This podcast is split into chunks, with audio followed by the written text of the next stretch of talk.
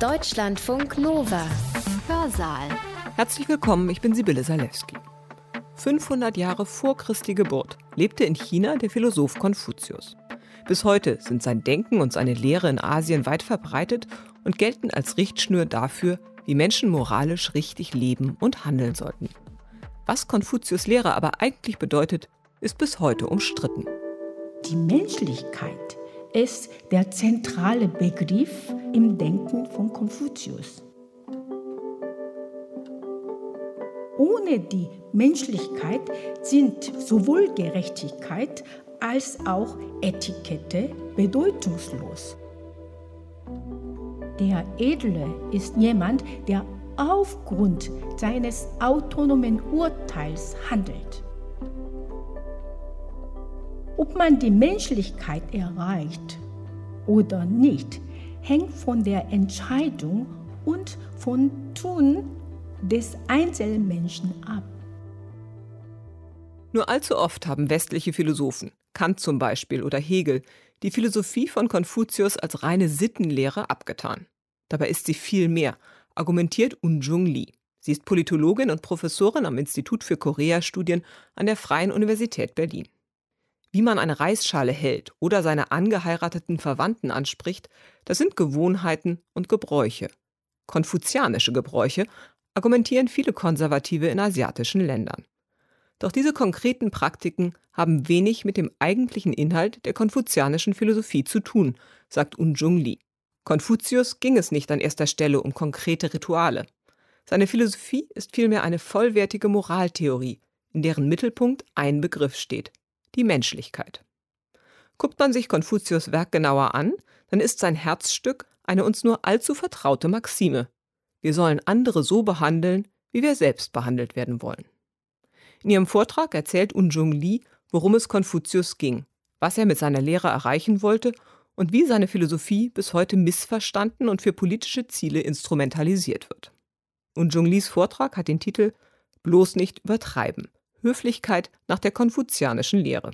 Sie hat ihn am 30. Oktober 2019 an der Freien Universität Berlin gehalten, im Rahmen der Ringvorlesung über den Umgang mit Menschen. Im Konfuzianismus, das heißt eigentlich im konfuzianischen Denken oder beziehungsweise in der konfuzianischen Lehre, steht die Ethik im Mittelpunkt. Es wird auch deshalb äh, sehr oft gesagt, dass die Höflichkeit eine sehr wichtige Rolle in der konfuzianischen Lehre spielt.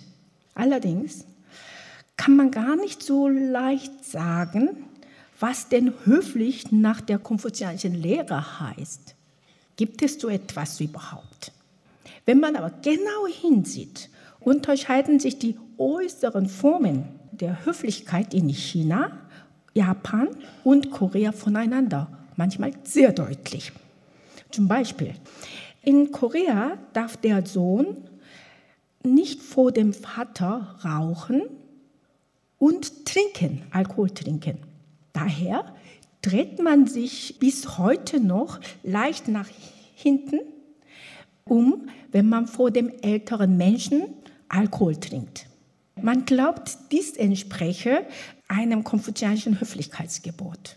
Aber in China und in Japan tut man das nicht. Noch ein Beispiel. In Japan und in China nimmt man beim Essen die Reisschale in die Hand. So, das ist äh, Karikatur aus dem Höflichkeitslehre, also aus dem Text äh, für die Schulkinder in Korea. Wie isst man ordentlich? Man sitzt, darf auf keinen Fall Geschirr in der Hand fassen. Wenn es so allein in diesem alltäglichen Höflichkeitsgebot auch ganz unterschiedlich ist, können wir denn überhaupt von konfuzianischen Höflichkeit reden? Also angesichts zum Teil recht gegensätzlichen Gebräuchen in den Ländern China und Japan, Korea des sogenannten konfuzianischen Kulturkreises, fragt man sich, ob wir überhaupt von den konfuzianischen Höflichkeitsregeln sprechen können. Woher kommt dann aber die gängige Vorstellung vom Konfuzianismus als die Sittenlehre überhaupt? Hier heute werde ich äh, zuerst auf die letzte Frage eingehen, warum wir denken, Konfuzianismus oder konfuzianische Lehre ist einfach Sittenlehre. Und anschließend werde ich dann Grundideen der konfuzianischen Ethik erklären, also worauf der Umgang mit dem Menschen basieren sollte und wie es da in der konfuzianischen Lehre oder konfuzianischen Denken tatsächlich äh, darüber erklärt wird. Und dann die sogenannten konfuzianischen Höflichkeitsformen sind im Grunde die äußere Erscheinung dieser Ethik. Also diese Formen, nur die Formen ändern sich allerdings im Laufe der Zeit wie man das auch aus den anderen Ländern kennt. Aber bei der Beschäftigung mit dem Konfuzianismus stößt man immer wieder auf den Vorurteil, dass es sich bei der konfuzianischen Lehre um eine bloße Zittenlehre oder Höflichkeitslehre handele. Also ich habe jetzt mehrfach betont, in Europa vor allem, in Deutschland hat sich diese Auffassung bereits im späten 18. Jahrhundert verbreitet. Selbst in populärwissenschaftlichen Büchern wurde der Konfuzianismus als Sittenlehrer thematisiert. Jetzt habe ich zwei Beispiele dazu.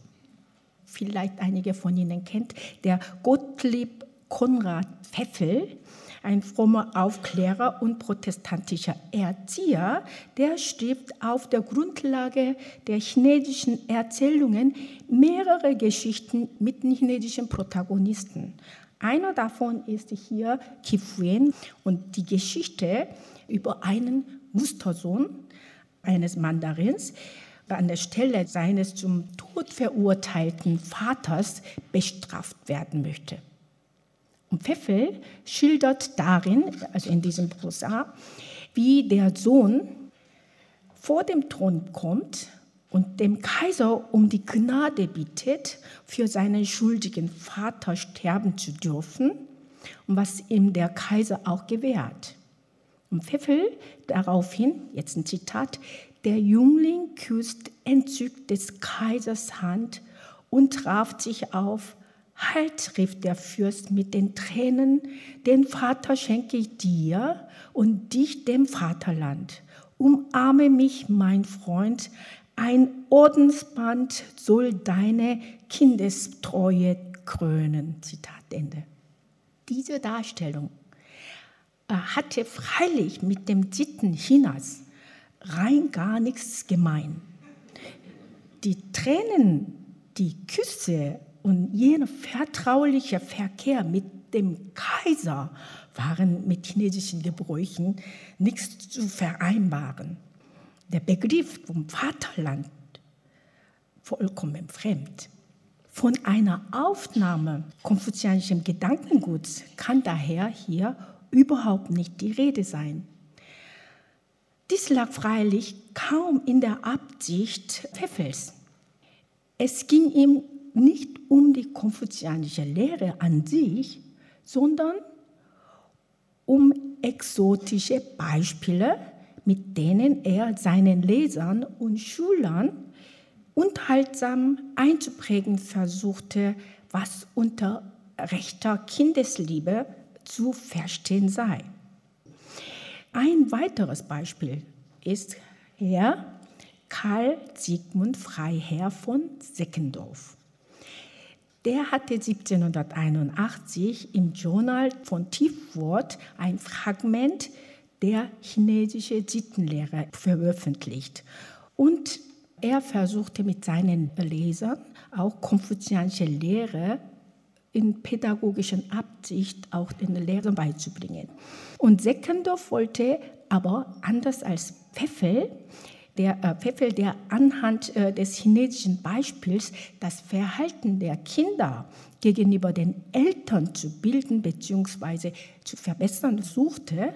Jetzt versucht der Seckendorf aber die Eingliederung der Kinder in die Gesellschaft zu erleichtern. Dementsprechend heißt in seinem Fragment, Zitat, höflich jemanden grüßen, mit Anstand eine Verbeugung machen, zur rechten Seite ein freundliches Wort sagen, ohne Rangsucht den ersten Platz abtreten, alles dies, meine Kinder, sind freilich bloß nur Pflichten der Höflichkeit, allein sie werden äußerst wichtig im gesellschaftlichen Leben. Denn diese Bezeugungen sind ebenso viel Kennzeichen der Hochachtung oder Geringschätzung, die wir gegen die Personen, mit welchen wir umzugehen pflegen, hegen. Zitat Ende. Das ist die chinesische Sittenlehre.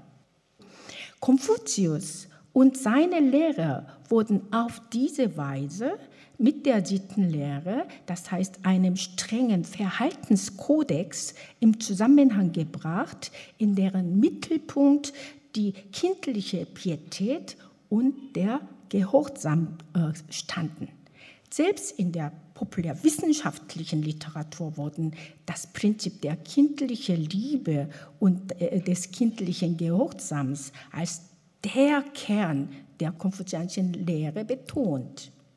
Allerdings wussten viele Gelehrten in Europa im 18. Jahrhundert ganz genau, dass es sich bei der konfuzianischen Lehre nicht um eine bloße Sittenlehre handelte. Es gab auch Philosophen wie Christian Wolff und Gottfried Wilhelm Leibniz, die die konfuzianische Lehre als Philosophie und Herrschaftslehre bewunderten. Und sie glaubten, dass in China während der alten Zeiten mit Hilfe der konfuzianischen Philosophie ein Idealstaat im Sinne von Platon verwirklicht worden wäre.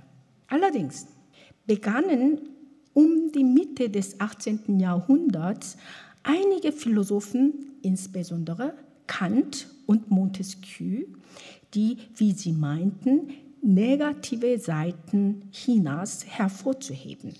Kant, der sich erstaunlicherweise vollkommen sicher war, dass die Hautfarbe der Chinesen gelb sei, behauptete in seinen Vorlesungen über physische Geographie schlichtweg, die Lehre von Konfuzius sei nichts mehr als eine Weisheit und bloße Morallehre.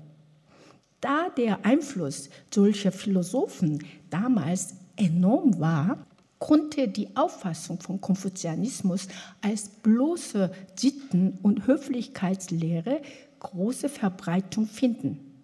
Das war gerade jene Zeit, in der Pfeffel und Seckendorf aktiv waren.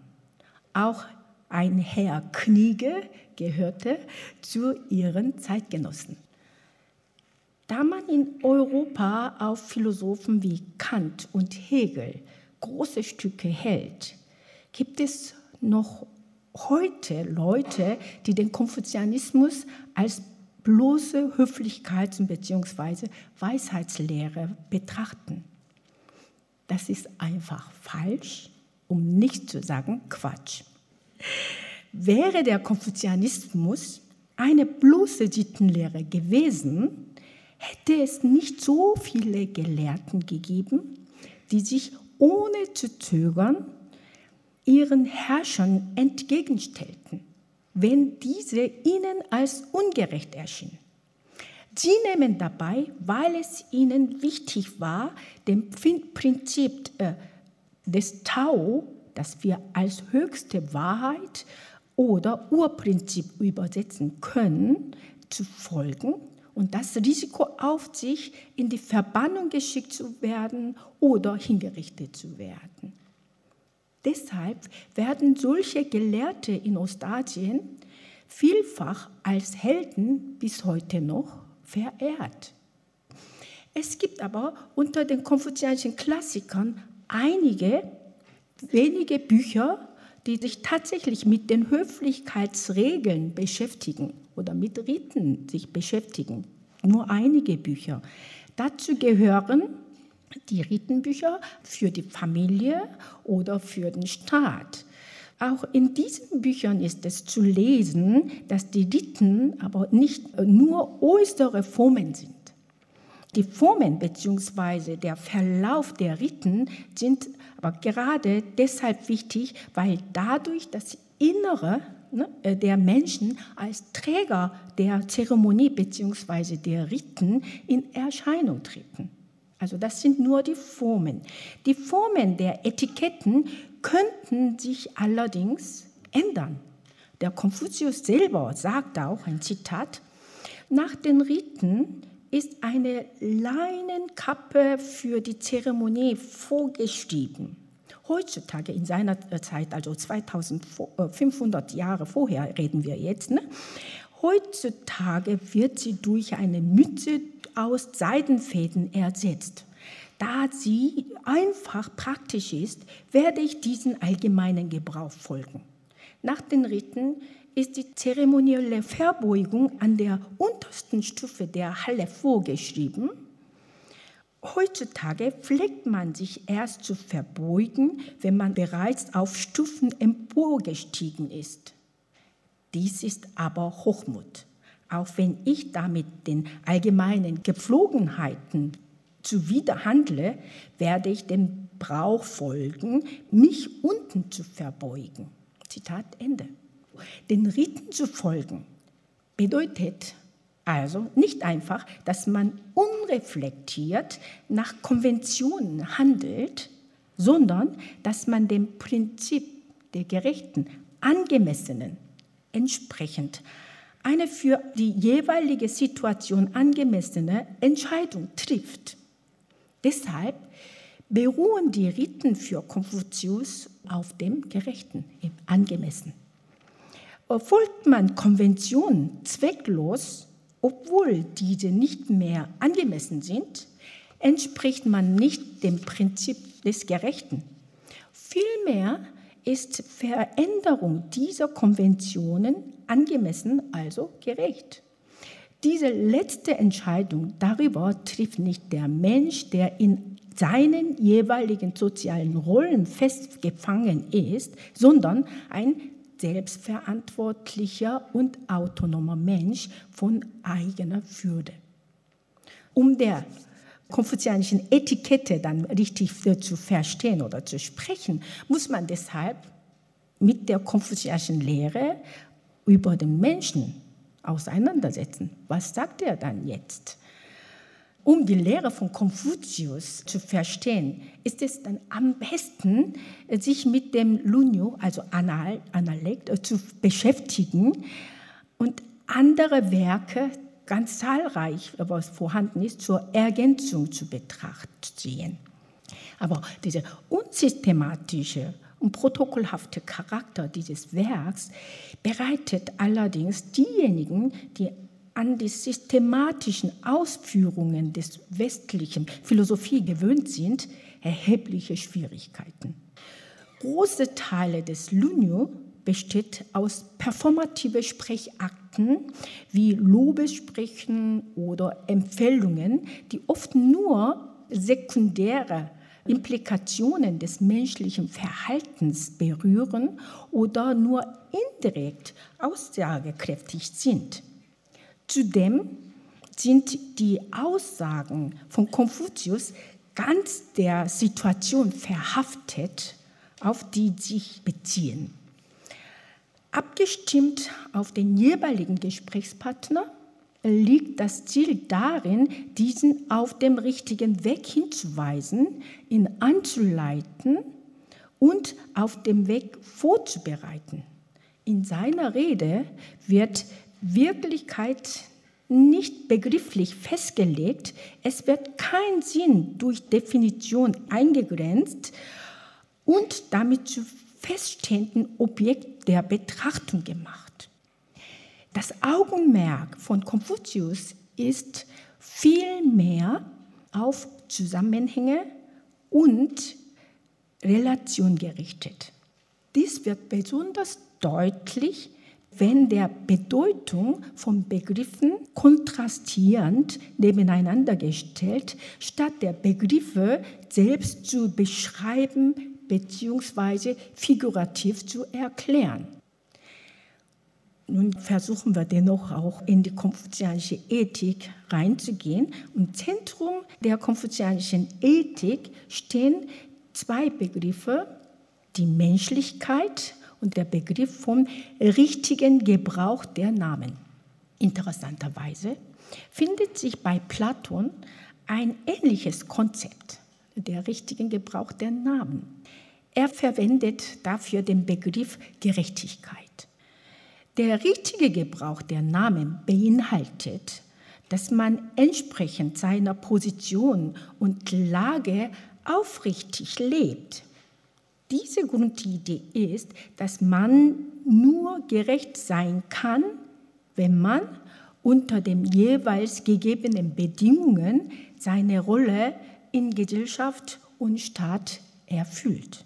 Und in Lunyu wird dieser Begriff oft zusammen mit Begriffen wie Angemessenheit, Richtigsein, Maß, gerechter Mut und so weiter verwendet.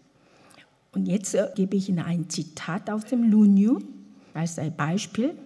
Einem Geist zu opfern, der nicht zur eigenen Sippe gehört, ist Liebesdienerei. Zu wissen, was Gerechtsein erfordert und danach nicht zu handeln, ist mutlos. Zitat Ende. Hier stehen nicht angemessen und nicht gerecht zu sein in Einklang.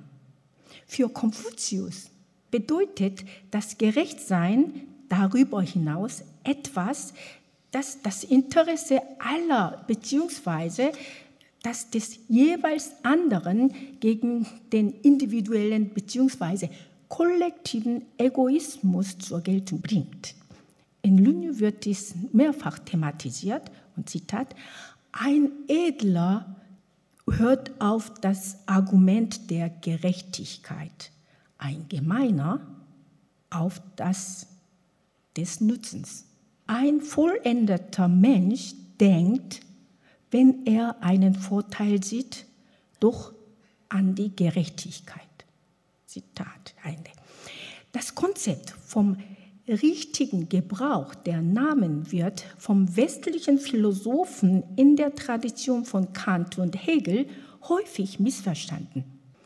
Sie meinen, dass bei Konfuzius der Mensch lediglich als Träger einer sozialen Rolle existiere Anders als bei Kant und Hegel, deren Ethik auf einem abstrakten, universalen Prinzip der Moralität beruhe, verfüge Konfuzius über keinen abstrakten Begriff des Menschen. Deshalb gebe es bei Konfuzius nur eine auf konkrete Situationen bezogene, letztlich beliebige und platte Sittlichkeit, argumentieren einige Wissenschaftler auch heute noch.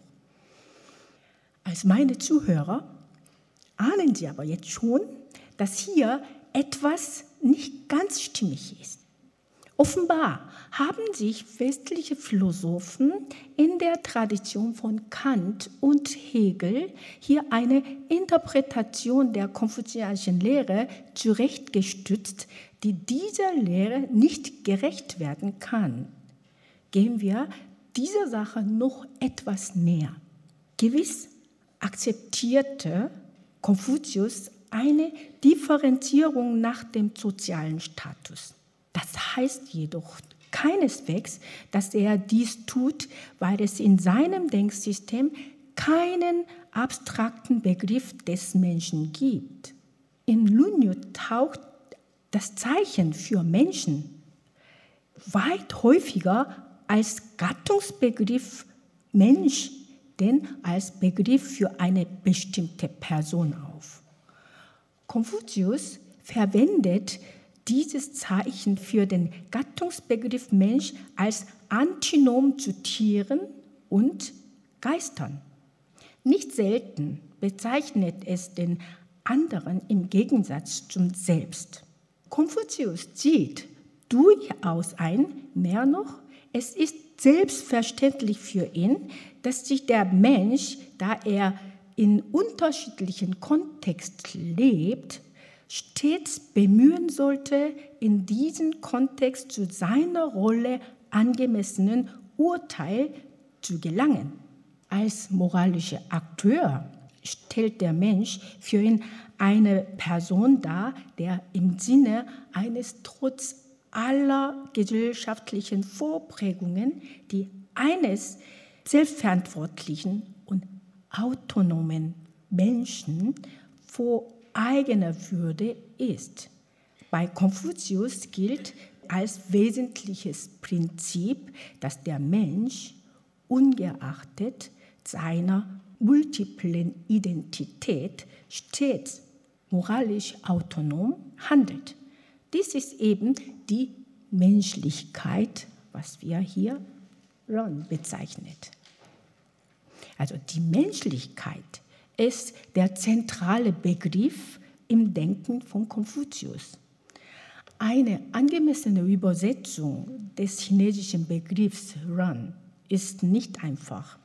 Zumindest die Etymologie des Schriftzeichens enthält Elemente Mensch und zwei, also zweimal Menschen, bedeutet zwei Menschen. Und das beinhaltet weniger Schwierigkeiten als andere konfuzianische Termini. Im Deutschen wird Rand diesen äh, meist als Menschlichkeit oder Humanität übersetzt und deshalb benutze ich auch den Begriff immer als Menschlichkeit. Die beiden Schriftzeichen Mensch, Menschen und Menschlichkeit werden im Lunyu oft identisch gebraucht. Etymologisch gesehen war der Begriff Ran von Anfang an an den Menschen gebunden. Das zwischenmenschliche Verhältnis kann durch die Menschlichkeit eine Partnerschaft darstellen, in der die Menschen einander näher stehen bzw einander lieben. Aus diesem Grund sagte Konfuzius, die Menschlichkeit sei die Liebe zu den Menschen. Für Konfuzius bedeutet die Liebe zu den Menschen zuerst die eigenen Eltern und Geschwister zu lieben, dann die Eltern und Geschwister von anderen und letztlich alle Menschen in allen vier Himmelsrichtungen, das heißt alle Menschheit zu lieben. Das heißt, die Liebe zu den Menschen geht von der Familie aus, erreicht schließlich die gesamte Menschheit. Dass Konfuzius das so sah, Familie als zuerst Ausgangspunkt sah, ne, hängt damit zusammen, dass das Feudalsystem in alten China um 1000 Jahre vor Christus auf der Institution der Familie beruhte. Da er nun in seinem Denken von der Familie ausgeht, hat das offenbar in der Interpretation seiner Lehre unter anderem auch dazu geführt, dass den Kern seiner Lehre in der kindlichen Pietät innerhalb der Familie zu sehen. Da sich die Liebe zu den Menschen immer innerhalb konkreter sozialen Zusammenhänge entfaltet, wurden Staat und Gesellschaft nicht in ihrer Gesamtheit reflektiert, glauben seine modernen Kritiker im Westen und Osten. Und dies mache den Konfuzianismus zu einer per se konservativen, weil die größere Ordnung niemals hinterfragenden, sondern implizit akzeptierenden Lehrer. Solche Interpretationen konnte wohl unter anderem deshalb entstehen, weil Konfuzius keine klare Definition von Menschlichkeit eben Rang gibt. Je nachdem, wer ihn danach fragt, fällt seine Antwort anders aus. Und auf eine Frage von Fanxi, also von seinem Schüler, antwortet Konfuzius, die Menschlichkeit sei die Liebe zu den Menschen. Und aber anderer Stelle, an anderer Stelle sagt er über äh, diesen äh, Run, Zitat, was man selber nicht wünscht, das tue man anderen nicht an. So wird man sich weder im Staat noch in seinem Clan Feindschaft zu ziehen. Zitat Ende. So diesen Satz könnte man auch von der europäischen Philosophie rauskommen. Ne? Und zu einem anderen äh, Schüler namens Zigong sagte er wiederum zu diesem Thema Menschlichkeit, Zitat, für einen Menschlichen gilt, wenn er selbst den Wunsch hat, auf der Welt zu bestehen, verhilft er auch den anderen dazu. Und wenn er Vollendung begehrt, verhilft er auch anderen dazu. Sich darauf verstehen, das Nahe als Beispiele zu nehmen, das kann als Methode der Menschlichkeit gelten. Ron, also diese Menschlichkeit, steht im Zusammenhang auch mit der Weisheit. Ein Zitat. Der Meister sprach, der Bürgermeister Ziyuan von Chu hat noch nicht genug Weisheit. Wie könnte er die Menschlichkeit haben? Oder die Menschlichkeit bedeutet auch Mut. Ein Zitat, der Menschliche hat sicher auch Mut, aber der Mutige hat noch nicht notwendig die Menschlichkeit. Die Menschlichkeit erfordert sich an die fünf Tugenden halten, Zitat wieder, auf den ganzen Erdkreis fünf Dinge durchzuführen, das ist Menschlichkeit. Diese sind Höflichkeit, Weitherzigkeit, Wahrhaftigkeit, Eifer und Güte. Zitat Ende. Menschlichkeit bedeutet auch höfliche Ehrerbietung und Loyalität. Zitat, wenn du im Alltag allein verweilst, sei er ehrgiebig, wenn du Geschäfte besorgst, sei ehrfurchtig, wenn du mit anderen verkehrst, sei loyal, verzichte auf keine dieser Eigenschaften, auch wenn du unter barbarischen Stämme gehen solltest. Zitat Ende. Wer alle diese Eigenschaften verinnerlicht hat, wird von Konfuzius als der menschliche Ranzi, also der menschliche Mensch, bezeichnet. Der menschliche sei nicht betrübt, aber willensstark, tapfer, einfach und schlicht, überdies frei von glatten Worten und einschmeichelnden Mienen und beim Reden er stotternd sorgsam. Ja, stotternd ist, ist so, heißt aber langsam. Ne? Die erwähnten Eigenschaften gehören bei Konfuzius zusammen und ergänzen sich und stehen schon gar nicht in einem Gegensatz zueinander. Konfuzius betont selbst, dass es ungeachtet der vielfältigen Bedeutung von dieser Menschlichkeit ein Prinzip gibt, das diese Mannigfaltigkeit durchzieht. Das formuliert er mit einer Klarheit. Zitat, ein äh, Schüler namens Zigong, der fragte, und dann sagt er, die Frage ist, gibt es etwas, was aus einem Worte besteht und was man das ganze Leben hindurch befolgen kann? Und der Meister sagte, das ist wohl Schuh. Was man selber nicht wünscht, das tue man anderen nicht an. Zigong, ein Schüler von Konfuzius, sucht hier nach einer moralischen Maxime, die einfach prägnant und in möglichst vielen Lebenslagen eine Orientierung gibt. Als eine solche durchgängige Handlungsregel empfiehlt Konfuzius eben diese Schuh, was im alltagssprachlichen Gebrauch mit Nachsicht, Duldsamkeit oder Toleranz übersetzt werden kann. Und in Lunyu wird dieser Begriff mit der Idee von Chung, also Loyalität, hinzugefügt. Und Chung bedeutet, dass man gegenüber sich selbst loyal ist und das Ich auf die andere, für die man alles tut und erweitert wird. Loyal bedeutet, andere so zu behandeln, wie man sich selbst behandelt, und zwar gleichgültig und unabhängig davon, ob man von den anderen ebenso behandelt wird. Das wäre für Konfuzius eigentlich Nutzdenken, wenn man nur dann berechnend macht, ne? weil man erwartet von anderen so behandelt wird. Die angemessene Übersetzung des Konzepts von Shu ist sehr schwierig. Da ist ebenso die Menschlichkeit, ne, wie Menschlichkeit ran, umfassend und mannigfaltige Bedeutungen enthält. Auf Neudeutsch könnte man Schuh wohl am ehesten mit Fairness übersetzen. Also im Sinne der Gewährung gleicher Voraussetzungen für alle, des Verzichtes auf der Sonderrechte und Zubilligens all dessen, was man für sich selber beansprucht, an die anderen gibt. So, für Konfuzius sind Loyalität und Fairness letztlich Mittel zur Menschlichkeit.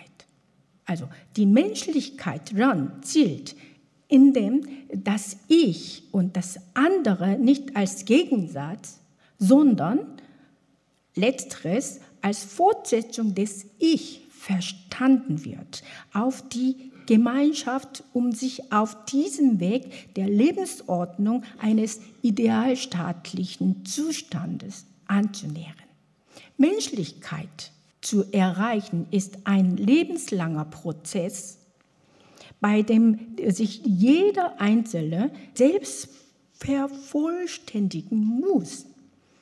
Dies beginnt damit, dass man den Willen hat, dem Tao zu folgen, dem Urprinzip. Ob man die Menschlichkeit erreicht oder nicht, hängt von der Entscheidung und von Tun des Einzelmenschen ab.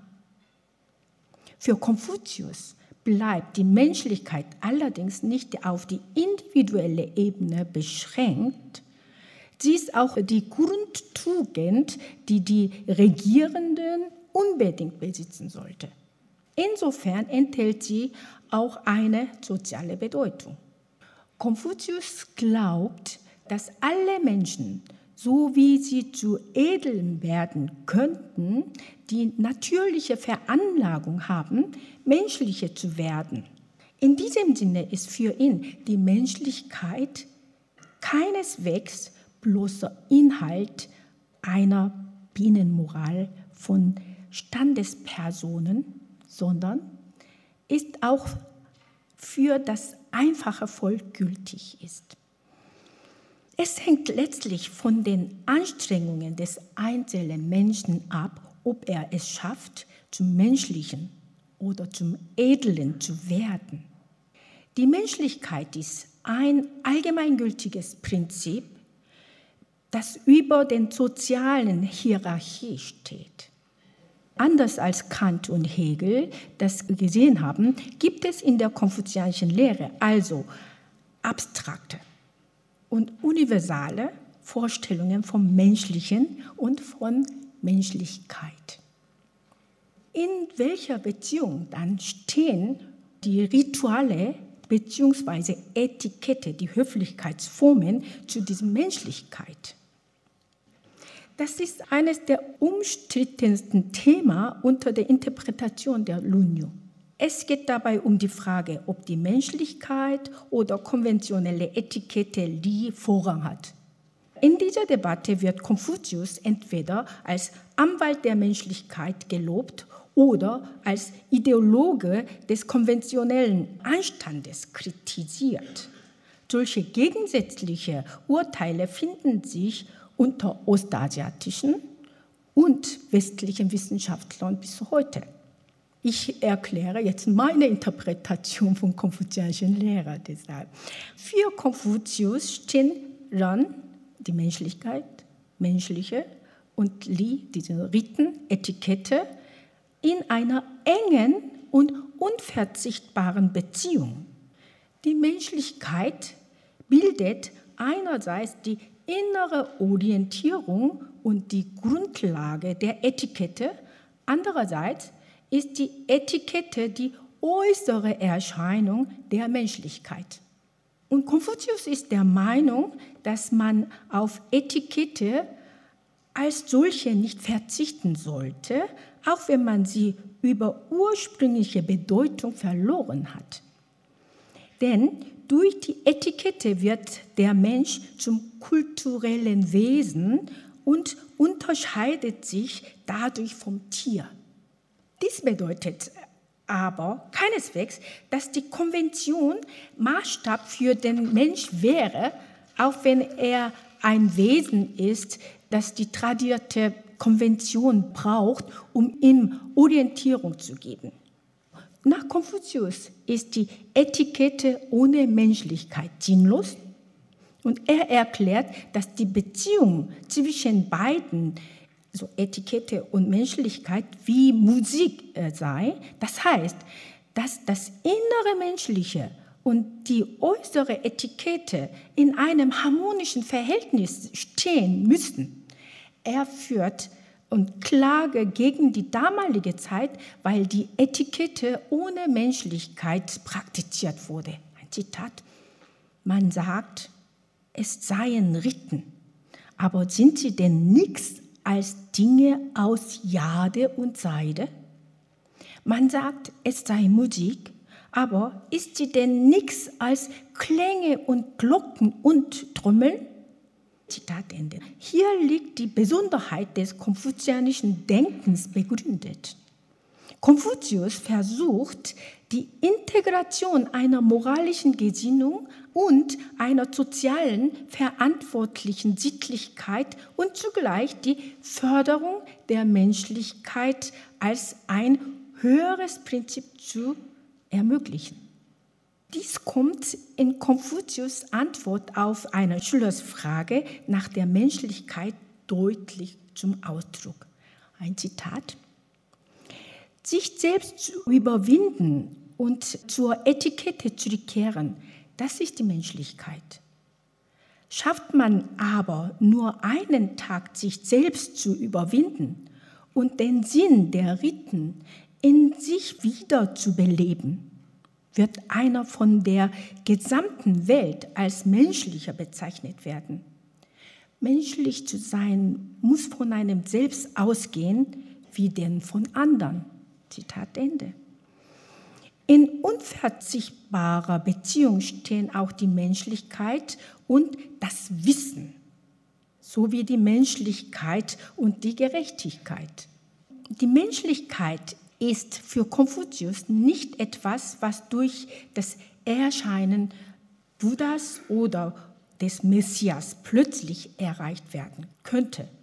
Das gelingt nur durch unermüdliche Anstrengung um Bildung und Kultivierung des einzelnen Menschen. Und zur Bildung und Weisheit gibt es auch ein Zitat aus dem Lunyu.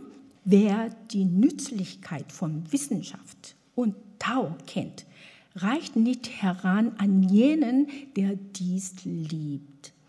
Und der sie liebt, reicht nicht heran an jenen, der sich an ihr erfreut.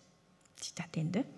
Konfuzius unterscheidet hier die Bildung und Kultivierung des Menschen für die Menschlichkeit in drei Kategorien, nämlich lediglich davon zu wissen, sie zu lieben oder sich darüber zu freuen.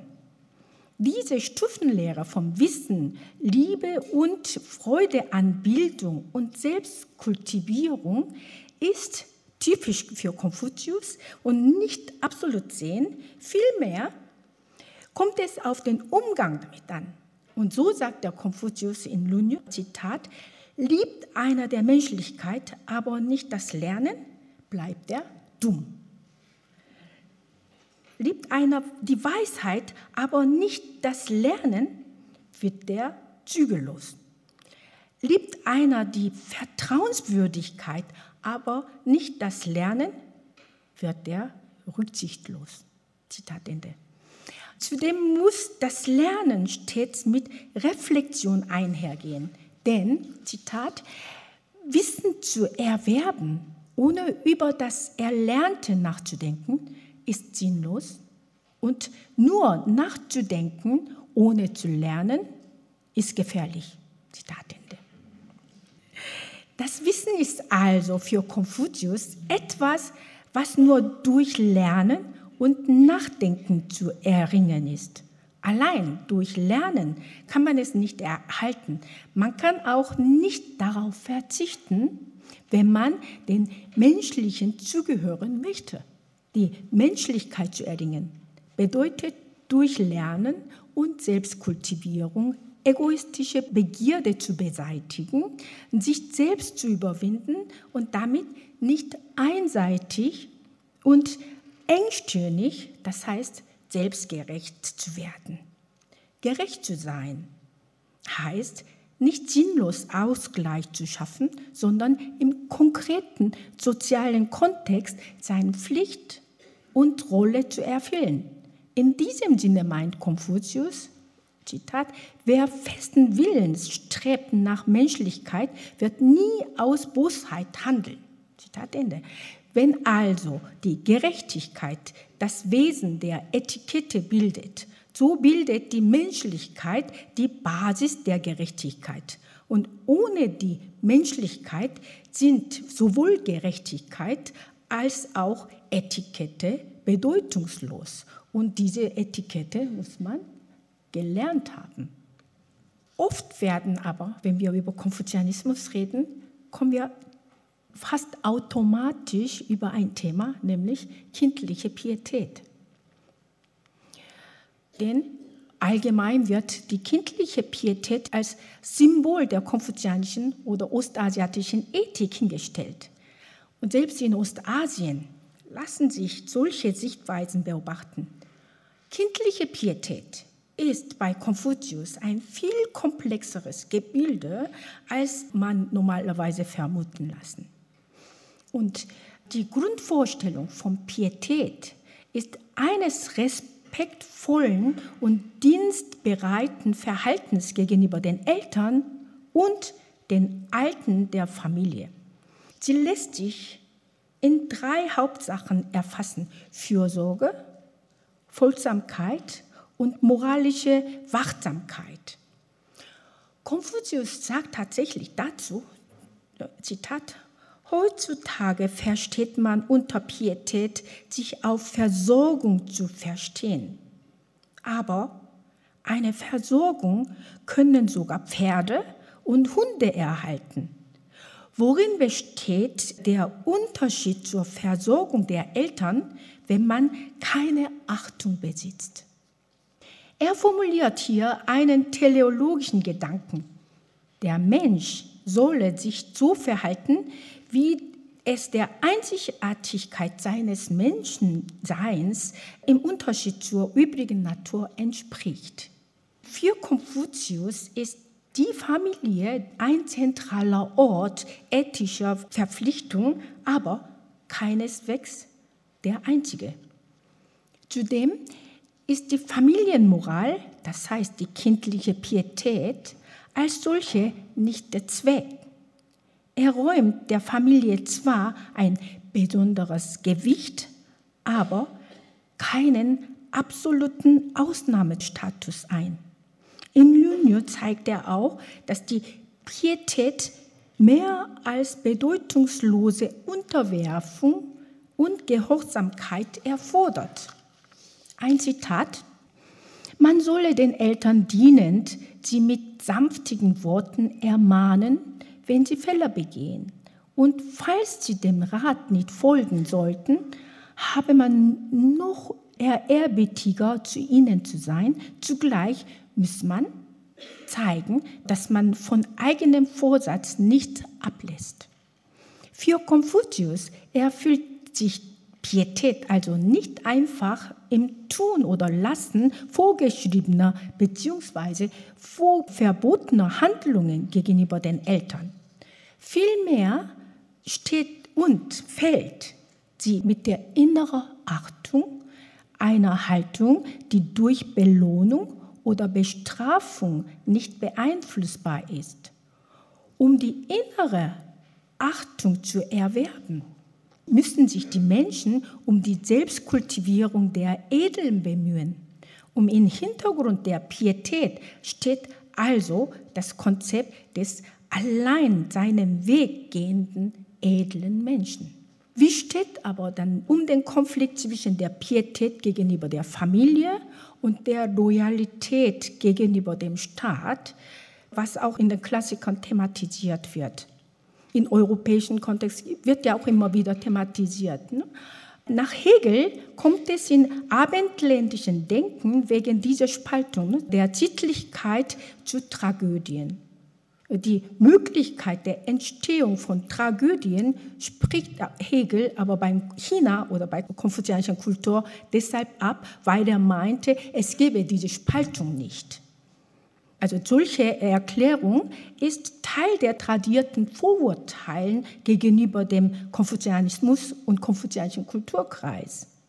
Man übersieht, dass auch in der ostasiatischen Geschichte und ihren Überlieferungen viele Tragödien zu finden sind, wenn jemand im Dienst des Königs einen Mörder verhaftet, um letztlich festzustellen, dass dieser sein Vater ist und sich im Konflikt zwischen Pietät und Loyalität schließlich sich selbst umbringt, nachdem er seinen Vater freigelassen hat. Ist das keine Tragödie? Ging es nur um Pietät, hätte dieser Mann auf keinen Fall Selbstmord begehen dürfen. Denn es gehört zu den Regeln der Pietät, dass man den Körper, den man von den Eltern erhalten hat, nicht beschädigen darf. Dennoch huldigt man solche Menschen in Ostasien bis heute noch als Helden. Für Konfuzius sind sie edle, die ethischen Maximen, also nicht Fürst oder Vater, sondern nur dem Tao folgen, diesem Urprinzip. Daran ist zu erkennen, dass die Gerechtigkeit I nicht vom Status und Rolle abhängt, sondern einem abstrakten Prinzip eben auch wieder Tao und der auf der gleichen Stufe stehenden Tugend folgt. Gerecht zu sein heißt letztlich, dass er sich angesichts der unrechten Tuns der Höhergestellten der Rollenpflicht äh, verweigern zu können. Deshalb lehrt Konfuzius, es seine Feigheit angesichts der Ungerechtigkeit nicht einzugreifen. Heute würden wir von Zivilcourage als Bürgerpflicht sprechen. Auch Gerechtigkeit hat der edle Städt zu achten. Nach Konfuzius haben alle Menschen neben der Fähigkeit, durch die Bildung zu lernen und das Bewusstsein der Gerechtigkeit inne. Und deshalb meint er, dass jeder die Veranlagung hat, edler zu werden. Demnach trifft es nicht zu, die Gerechtigkeit und richtigen Gebrauch der Namen lediglich als Standestugend zu verstehen und davon ausgehend den Kern des konfuzianischen Denkens in der Sittlichkeit zu sehen. Der Edle ist nicht jemand, der seine Identität als Vater, Untertan etc. ständig wechselt, sondern jemand, der aufgrund seines autonomen Urteils handelt. Das Prinzip Tau, dem er dabei folgt, ändert sich also nicht in seiner jeweiligen Rolle, sondern beruht auf einem einen, das alles durchzieht, eben auf der Menschlichkeit. Es ist erstaunlich, wie hartnäckig sich einmal gebildete Vorurteile über die konfuzianische Lehre halten und nicht zuletzt auch wegen der Rhetorik, die die konservativen Elite in Ostasiens über viele Jahre entfaltet hatten. Ihre politischen Intentionen sind dabei nicht zu übersehen. Sie bedienen sich dieser Tradition oder bekämpfen sie sogar je nach ihren jeweiligen politischen Bedürfnissen oder Bedarf. Ne? In China galt der Konfuzianismus schon Ende des 19. Jahrhunderts als ein unbedingt zu überwindenden Hindernis für die Modernisierung des Landes.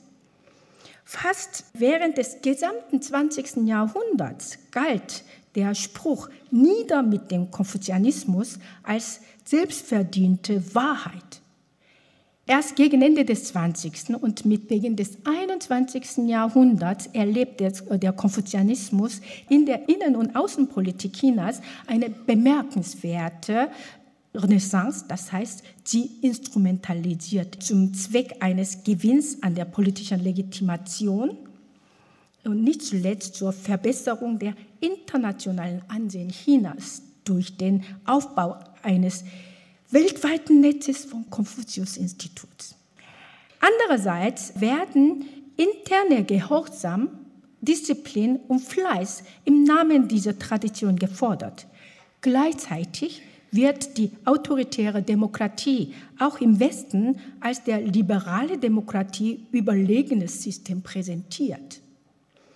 Dabei wird offenbar vergessen, dass solcherlei Instrumentalisierungen bereits in den 1990er Jahren im Zuge der Debatte um asiatische Werte sowohl von Wissenschaftlern und demokratischen Politikern in Ostasien selbst im Detail untersucht und ihr zweifelhaftes Ansinnen entlarvt und wegen ihres antidemokratischen Charakters entschieden abgelehnt worden waren. Seither sind nicht einmal 30 Jahre vergangen und schon wieder wird Konfuzius von den falschen Leuten zu einem falschen Leben wieder erweckt. Von solchen Irrungen und Verwirrungen abgesehen, ist es bei meinem Vortrag vielleicht deutlich geworden, dass die Kerngedanken der konfuzianischen Ethik nichts von ihrer universellen Gültigkeit verloren hatten. Es ist eben die Menschlichkeit, die auch die goldene Regel der Ethik von Kant umfasst. Eben, was man selber nicht wünscht, das tue man anderen nicht an. Die Menschlichkeit steht über den konventionellen Etiketten, hebt diese wie auch die anderen Tugenden aber nicht auf. Vielmehr bittet sie diese in eine Grundhaltung des Mitgefühls und der wohlwollenden Achtung des anderen und der anderen ein. Das Prinzip der Menschlichkeit stellt hohe moralische und intellektuelle Anforderungen an den Menschen. Etikette und Höflichkeit sind unter Einbeziehung der konkreten, individuellen, familiären örtlichen und regionalen und globalen Bedingungen praktischer Ausdruck dieses Prinzips der Menschlichkeit und dessen Verwirklichung in einer gerechten und friedlichen Ordnung auf all diesen Ebenen. Etikette und Höflichkeit sollten zugleich zivilisierte und liebende Umgangsformen sicherstellen und grobes Fehlverhalten begrenzen. Vielen Dank. Das war die Politologin Unjung Lee über die Menschlichkeit in der Lehre von Konfuzius. Sie hat ihren Vortrag am 30. Oktober 2019 an der Freien Universität Berlin gehalten, im Rahmen der Ringvorlesung über den Umgang mit Menschen.